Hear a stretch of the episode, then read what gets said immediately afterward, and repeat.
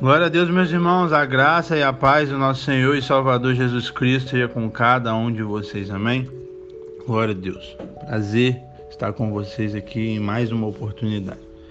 E nessa oportunidade, nós vamos expor a segunda carta de Paulo aos Tessalonicenses.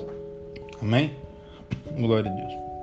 Uma carta muito rica, como sempre, que vai nos abençoar como sempre, como todas as escrituras.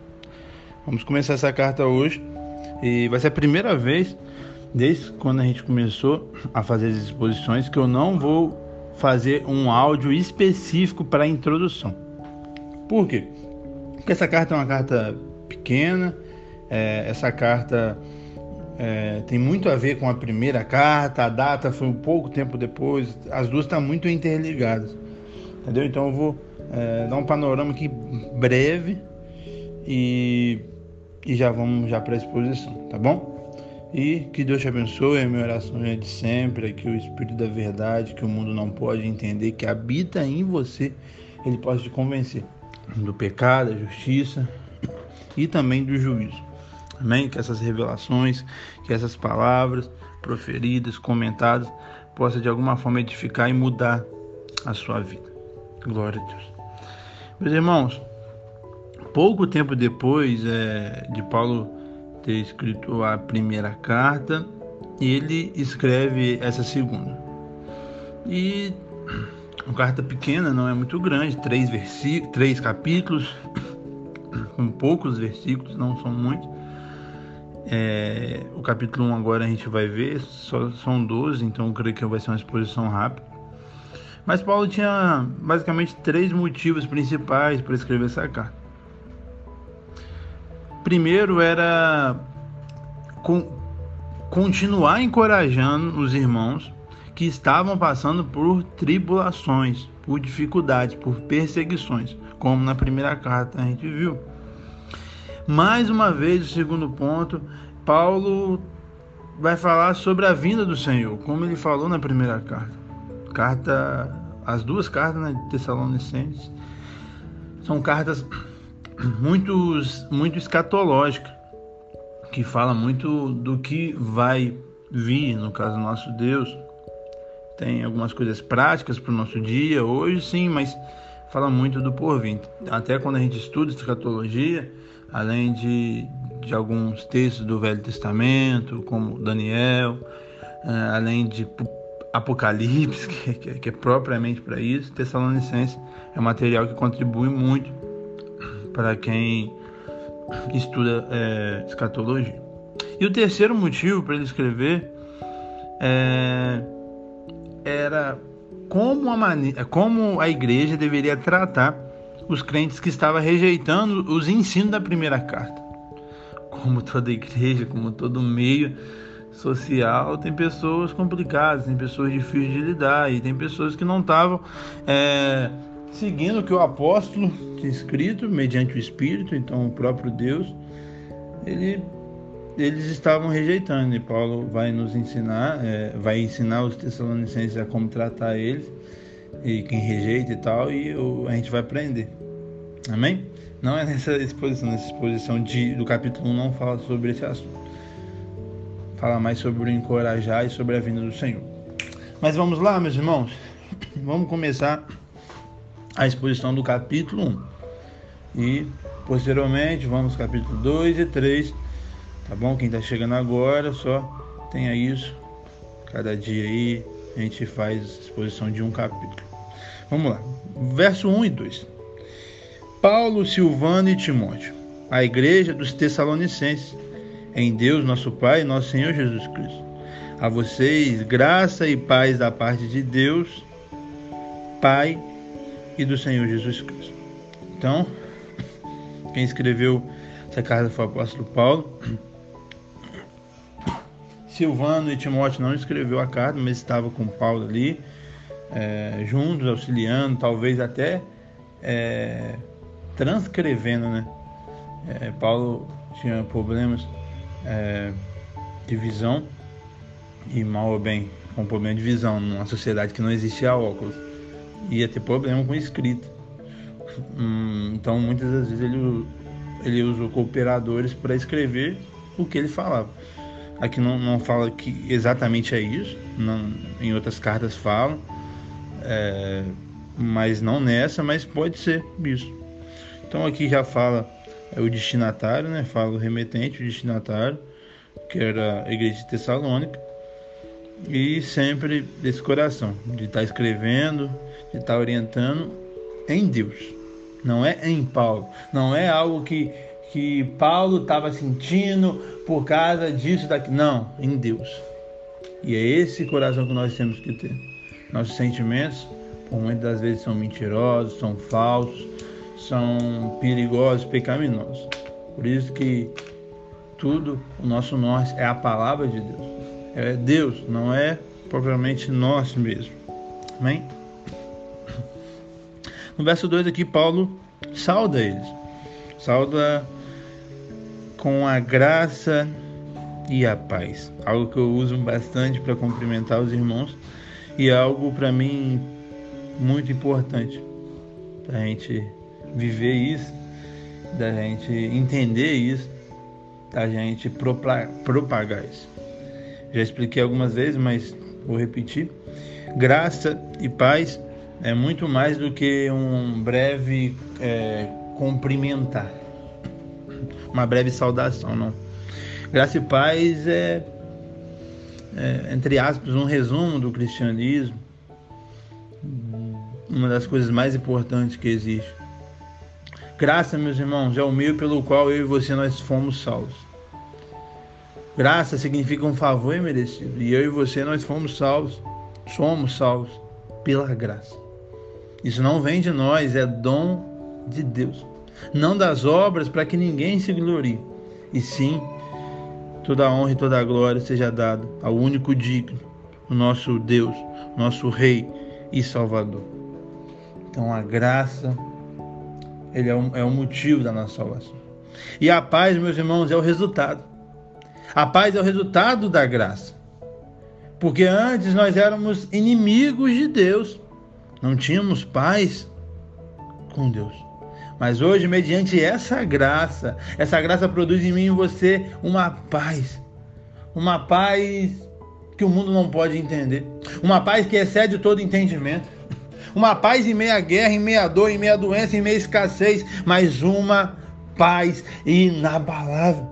Uma paz ultra circunstancial, que independente da circunstância, nós temos ela. É essa paz que, que temos em Cristo Jesus. Porque a única coisa que, que pode gerar a nossa paz é não estar em Cristo, é estar separado dele. Jesus, meus irmãos, ele suou sangue no Getsemane, não foi porque ele propriamente ia sofrer dores, ia ficar nu, ia ser humilhado, isso e aquilo. O suor de sangue, a angústia, a ansiedade de Jesus é que por, por momentos ele iria separar de Deus Pai algo que nunca tinha acontecido na história, e ele ia viver momentos de separação. E essa que era a angústia de Jesus. Então, meus irmãos, estando em Deus, pode acontecer o que for, nós estamos em paz, porque o mais importante é estar com Ele, é estar com o nosso Emanuel é estar com o nosso Deus da paz. Então, meus irmãos, se nós temos esse Deus, se nós estamos em esse Deus, o que acontecer, aconteceu, o que vier lucro. E os Tessalonicenses entendiam isso porque eles estavam passando por várias dificuldades, mas eles estavam em paz. Glória a Deus. Verso 3 e 4. Paulo aqui vai demonstrar uma gratidão e vai elogiar os Tessalonicenses. Vamos ler comigo. Irmãos, devemos sempre dar graça a vocês, ou melhor, devemos sempre dar graças a Deus por vocês. E isso é justo, porque a fé que vocês têm cresce cada vez mais. E muito aumenta o amor de todos vocês um pelos outros. Por essa causa, nos gloriamos em vocês, entre as igrejas de Deus, pela perseverança e fé demonstrada por vocês em todas as perseguições e tribulações que estão suportando. Paulo, ele elogia os irmãos em três áreas fundamentais da nossa fé. Elogia a fé deles, o amor deles e a paciência deles. Isso é muito maravilhoso. Meus irmãos, tem pessoas que estão olhando para mim e para você. Tem pessoas que são motivadas a continuar, a não parar, a perseverar pela minha vida e também pela sua. Meus irmãos, não tem alegria maior eu, como um líder, que cuido de, de, de pessoas, que tem esse privilégio de cuidar das ovelhas do Senhor, ver a fé de pessoas crescer, ver as pessoas se desenvolver, crescer em maturidade. Alguém que chegou, talvez, impulsivo, explosivo, hoje ser alguém manso. Alguém que chegou sem o um mínimo conhecimento bíblico, só sabendo que ama o Senhor acima de todas as coisas, hoje entendendo o que é esse amor, o que é essa graça, a missão que ele tem nessa terra. Meus irmãos, isso é, mais, é, isso é uma das coisas mais gratificantes que temos aqui nessa terra. Eu já falei várias vezes, e repito, e talvez vou falar, me alegra, meus irmãos, ver vocês comprando um carro comprando uma casa. Eu mesmo não tenho um carro, não tenho casa, eu quero comprar. Formando uma faculdade, eu mesmo não sou formado em uma faculdade, eu quero formar. Isso me alegra. Se, se você tiver essa conquista, essa alegria aqui nessa terra, eu vou me alegrar. Porque não é pecado, não é, é algo errado. Não, não, não é. Mas, meus irmãos, a minha maior alegria é ver vocês crescendo na graça e no conhecimento do Senhor crescendo o seu amor para com Deus, crescendo do seu amor para com o próximo, crescendo como pessoa, como ser humano em todas as áreas da sua vida, olhando sim e vivendo aqui nessa terra, mas com um olhar maior, com, com um anseio maior na eternidade, no que há por vir, nas coisas que realmente são importantes. Esse que é meu coração para com as pessoas que Deus colocou na minha vida ou qualquer outra pessoa que talvez eu não tenha nem afinidade. Esse é o verdadeiro crescimento, essa é a verdadeira alegria. A fé deles estava crescendo mais, e não só a fé, mas o amor para com os outros. Meus irmãos, essa pergunta eu quero fazer para você refletir aí. Talvez parar esse áudio, não sei. Meus irmãos, o seu amor para com o próximo tem aumentado dia por dia? Ou não? Se não tem aumentado, está errado. Meus irmãos, tem que aumentar, nem parar pode, tem que aumentar. Cada dia você tem que amar mais, cada dia você tem que ser mais misericordioso. Cada dia, meus irmãos, você tem que perdoar mais. Entenda isso. Essa é uma necessidade na nossa igreja contemporânea. Cada vez mais somos egoístas, egocêntricos, pensamos só em nós mesmos, só em nossos planos, sonhos, objetivos, e para isso acontecer, nós passamos por cima de tudo e de todos. Nós somos as pessoas que, que mais é, requer os direitos, nós somos o povo do direito, é meu direito, então eu tenho que fazer, independente o que for, aconteça o que acontecer. Nós somos vingativos, presunçosos, arrogantes, maldosos. Esses somos eu e você. E nós temos que vigiar, nós temos que sair desse lugar. E o nosso amor para com o próximo, ele deve aumentar, ele não pode estagnar jamais. No verso 4, Paulo fala sobre a perseverança deles. Mas, irmãos, eles estavam passando por perseguição. Não é essa perseguição que hoje a gente enfrenta. Se eu falar que a gente não enfrenta nenhum tipo, é mentira minha. Nós enfrentamos. Mas se a gente falar que a gente enfrenta como a igreja do primeiro século, é mais mentira ainda. Porque não se compara. Ninguém aqui perde a vida, a dignidade, é, várias coisas talvez ilistrades é, por causa da, da fé. Não. Seus filhos não estão morrendo porque você é cristão. Não estão. Então, eles dentro de uma tribulação dessa, de uma perseguição, de morte, eles perseveraram, eles suportaram. E como eu e você temos a audácia de falar que não conseguimos, de falar que está muito difícil. Não, meus irmãos. Tem pessoas com problemas muito maiores que os seus. Isso não significa que seu problema não é um problema, é sim. Mas isso significa que você não tem que parar. Isso significa que você não é o coitadinho de Jesus, que ah, só acontece algo comigo. Não, meus irmãos, acontece com todo mundo. E igual eu te falei, piores. Tem pessoas piores do que os nossos problemas. Isso eu vivo na comunidade, na igreja. Pessoas que, que chegam para mim, Jean, está acontecendo isso e aquilo, não estou aguentando e tal e tal. E aí depois num GC qualquer, a pessoa dá um testemunho do que ela está vivendo. E aí a outra pessoa que, que tinha falado uma hora atrás do seu problema sendo o maior do mundo, se arrepende e fala, não, Jean, o meu problema não é problema, olha o que essa pessoa está passando. É isso, meus irmãos. Entenda que todos nós passamos por dias difíceis.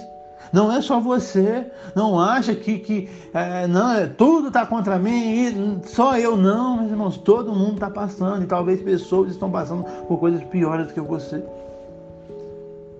Persevere. Persevere. No verso 5 ao 10, Paulo vai falar bastante sobre a vinda de Cristo.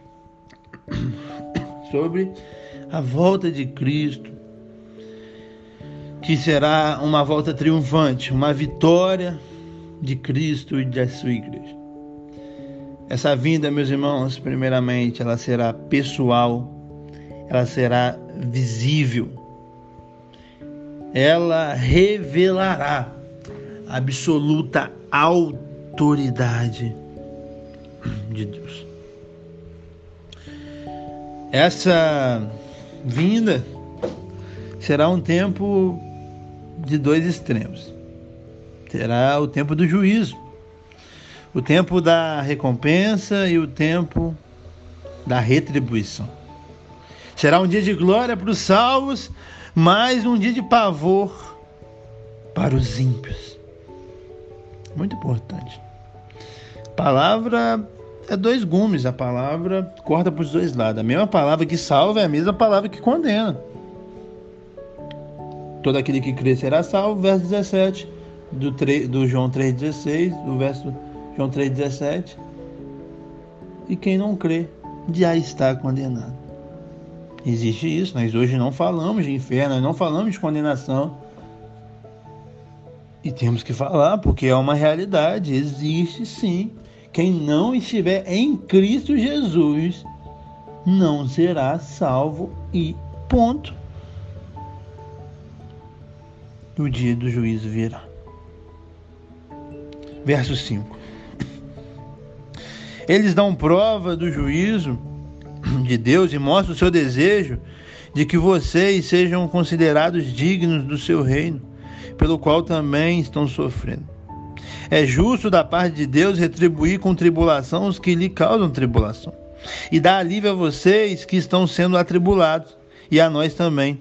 Isso acontece quando o Senhor Jesus for revelado pelos céus com seus anjos poderosos em meio a chamas flamejantes. Ele punirá os que não conhecem a Deus e os que não obedecem o evangelho do Senhor. Estou no verso, verso 9 agora. Eles sofrerão a pena da destruição eterna, a separação da presença do Senhor e da majestade do seu poder.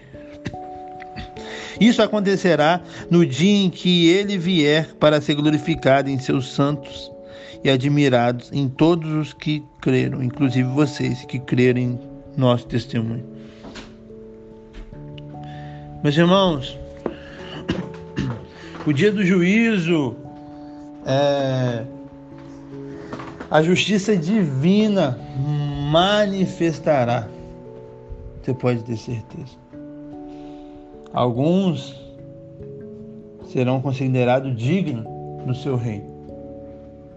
Alguns serão considerados dignos do seu reino. Espero que eu e você. Alguns, ou melhor, todos, né, que estão aqui nessa terra, que, que estarão aqui nessa terra nesse momento, terão alívio da tribulação. E esse ponto, que está aqui no verso 7, e dar alívio a vocês que estão sendo atribulados, e a nós também. Isso acontecerá quando o Senhor Jesus for revelado lá dos seus. Entenda isso. A tribulação na minha vida e na sua vida se dará fim quando Jesus voltar, ou quando eu e você encontrarmos Ele, mediante a separação dessa terra, a morte dessa terra aqui. Aí sim, a tribulação vai acabar. Nesse estágio hoje, terá tribulação. No mundo tereis aflições, mas tem de bom ânimo. Estou convosco. Ele está conosco, mas temos tribulações. Não existe uma pessoa, meus irmãos, que não tem tribulação. Muito menos não existe um crente que não tem tribulação. Principalmente, eu creio que nós temos mais tribulações do que os ímpios. E tudo bem por isso esse cristianismo falso pregado por muitos, que vem a Cristo, que sua vida mudará e que você será feliz eternamente, não acontecerá em nada em sua casa, não chegará praga nenhuma em sua tenda. É mentira. Temos tribulação. E por nos opor a esse mundo, provavelmente teremos mais tribulações do que pessoas normais. Mas mesmo essas pessoas normais existem tribulações. Meus irmãos, o problema não é ter tribulação ou não ter, o problema é quem está conosco na hora da tribulação. Se Deus estiver comigo, com você, pode vir o que vier. Pode vir o que vier, que nós estamos nele. Ele é a nossa rocha inabalável, ele é a nossa pedra angular. Meus irmãos, o mais importante é estar nele. Então você que está passando por uma tribulação muito forte nesse momento, calma, respira. Ele não dá nada que a gente não pode suportar. Confie nele, descanse nele, espere nele. Ele está no controle. Ele não perdeu o controle, ele não irá perder o controle. E não espere isenção de tribulação nessa terra não acontecerá. E sim no porvir. E sim quando ele voltar. E sim quando nós, se ele não voltar ainda, né? Nesse tempo nosso, se a gente encontrar ele aí, sem a tribulação na minha vida vai acabar. Mas na terra vai continuar. Mas quando ele voltar, acabou tudo. Chegou ao fim. Amém? Glória a Deus, isso é muito importante para minha e para a sua percepção de, de, de permanecer firme, de entender que, que não é só porque estamos em Cristo, que não vamos passar, igual eu expliquei, provavelmente ao contrário, porque estamos em Cristo é que vamos passar. O próprio Jesus, no Sermão do Monte, no capítulo 5 de Mateus, ele fala: Bem-aventurados que são perseguidos. É isso, meus irmãos, não terem aflições, é isso. Se você procura uma religião confortável, essa não é o cristianismo. Nós temos oposições perante o mundo, nós temos oposições na nossa família, nós temos oposições, sabe com quem? Com nós mesmos. Porque para viver o cristianismo nós temos que matar o nosso ego, nós temos que deixar a nossa soberba de lado, a nossa arrogância de lado, e nós temos que ser humilde. Nós temos que deixar a nossa justiça própria de lado, nós temos que amar e perdoar o próximo. Nós temos que amar e perdoar o próximo, meus irmãos. Tenha esse coração. Tenha esse coração. Glória a Deus. Existem quatro punições que, que o apóstolo Paulo cita aqui, ou melhor, três, três punições que o apóstolo Paulo cita aqui sobre os ímpios. Meus irmãos, quem não estiver em Cristo sofrerá. Você pode ter certeza que sofrerá sim. Tá bom? É... Isso é verdade. Isso é bíblico. Nós temos que pregar o verdadeiro evangelho, a verdadeira palavra de Deus. A primeira punição está no verso 6. Olha, é justo da parte de Deus, da parte de Deus, retribuir com tribulação os que lhe causam tribulação. Então, hoje, quem atribula, quem atribula, eu e você, será atribulado.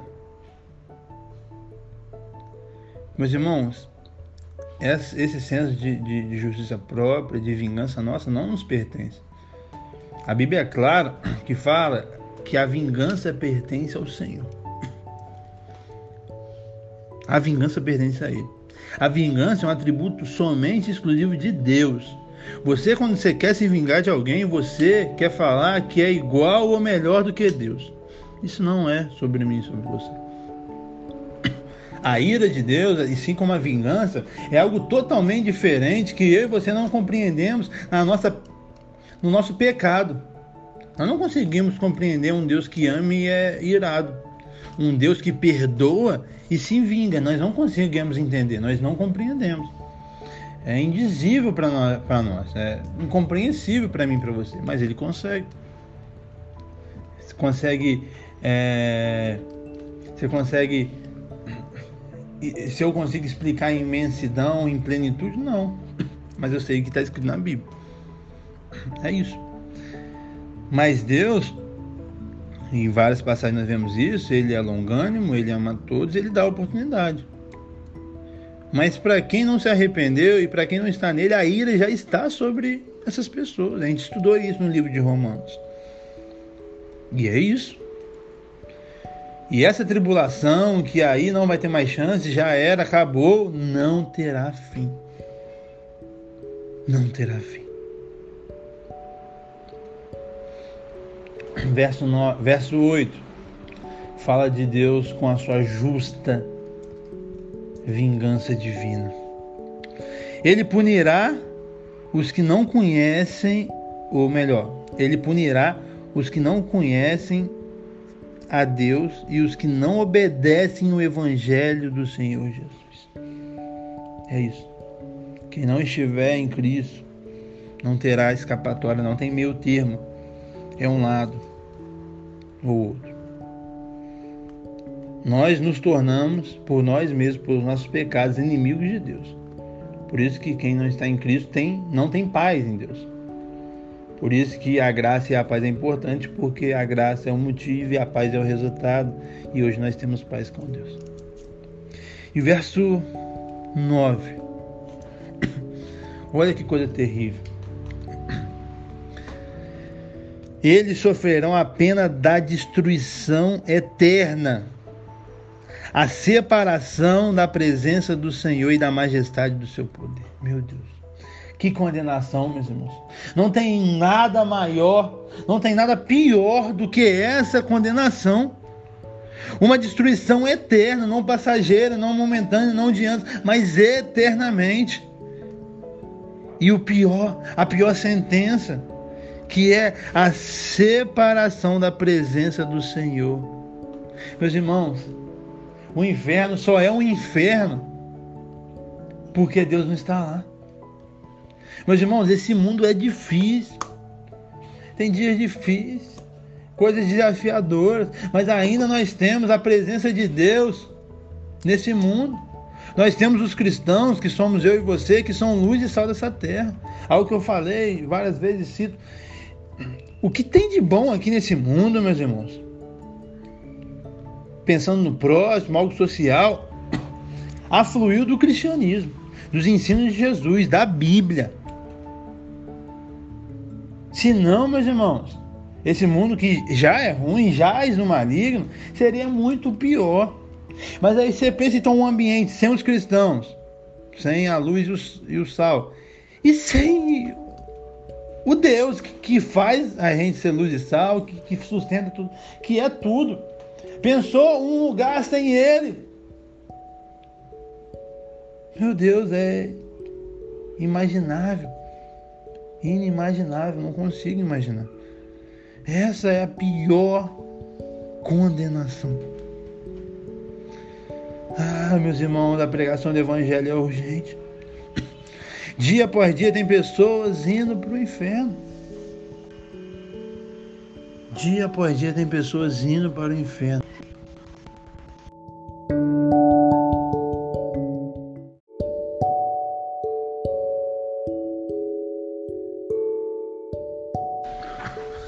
Dia após dia tem pessoas indo para o inferno.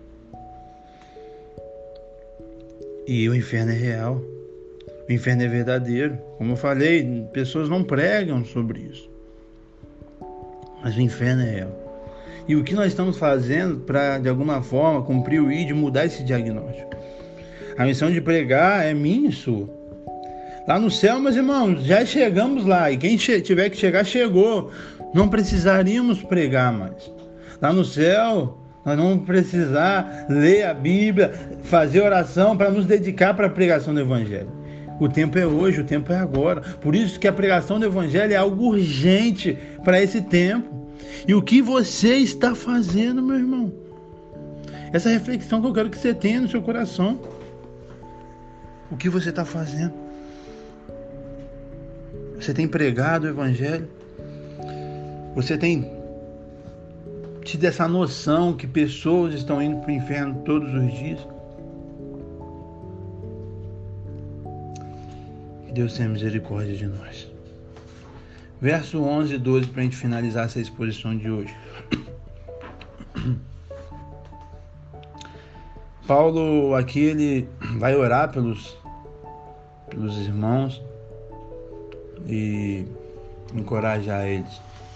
Verso 11 está escrito assim: Conscientes disso, oramos constantemente por vocês, para que o nosso Deus os faça digno da vocação e com poder cumpra todo o bom propósito e toda boa obra que procede da fé. Então, Paulo ora pela dignidade dos crentes.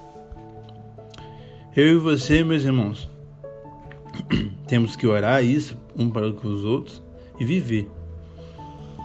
Temos que ser digno do que o Senhor nos confiou.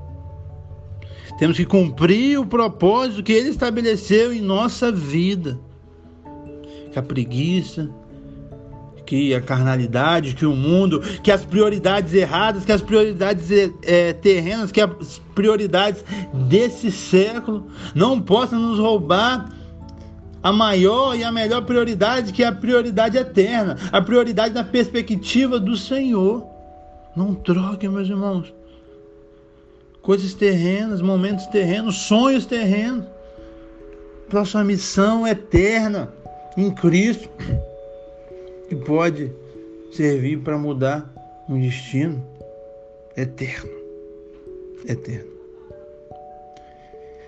Verso 12. Assim, o nome do Senhor Jesus será glorificado em vocês e vocês nele, segundo a graça do nosso Senhor Jesus Cristo. Então, Paulo ora também pelo testemunho dos crentes. Quando você vive um cristianismo genuíno, quando você vive como um cristão, tem que viver é, um pequeno Cristo, uma cópia de Jesus. Jesus é glorificado. Nosso objetivo aqui é glorificá-lo. Tudo é sobre Ele, nada sobre mim, nem muito menos sobre você. Tudo é sobre Ele. E a nossa glorificação não é recompensa aqui nessa terra, muito menos aplauso nessa terra. É estar nele. A nossa exaltação, a exaltação dos humilhados não será nessa terra, meus irmãos. Esqueça isso. E sim na eternidade. A nossa exaltação, a nossa maior, melhor exaltação é estar em Cristo Jesus, é entrar na, na nova Jerusalém, é viver eternamente com Ele. É isso. Esse que tem que ser o anseio do nosso coração. Não troque nada disso por coisas momentâneas. Amém, meus irmãos? Então, que essa exposição curta é, de hoje, de 30 e poucos, quase 40 minutos, possa te abençoar. Você possa entender é, tudo que a gente compartilhou aqui, desde a, a introdução da carta, desde a oração de, de agradecimento e desde a da vinda de Cristo. Que para nós significa, significará algum, algo, para nós que estamos salvos, significará para as pessoas que não são salvas e significa para a gente, pela urgência da pregação do Evangelho, para as pessoas se tornar salvas. Amém, meus irmãos? Que Deus te abençoe. Tamo junto. Até a próxima exposição, que vai ser do capítulo 2. Tchau, tchau.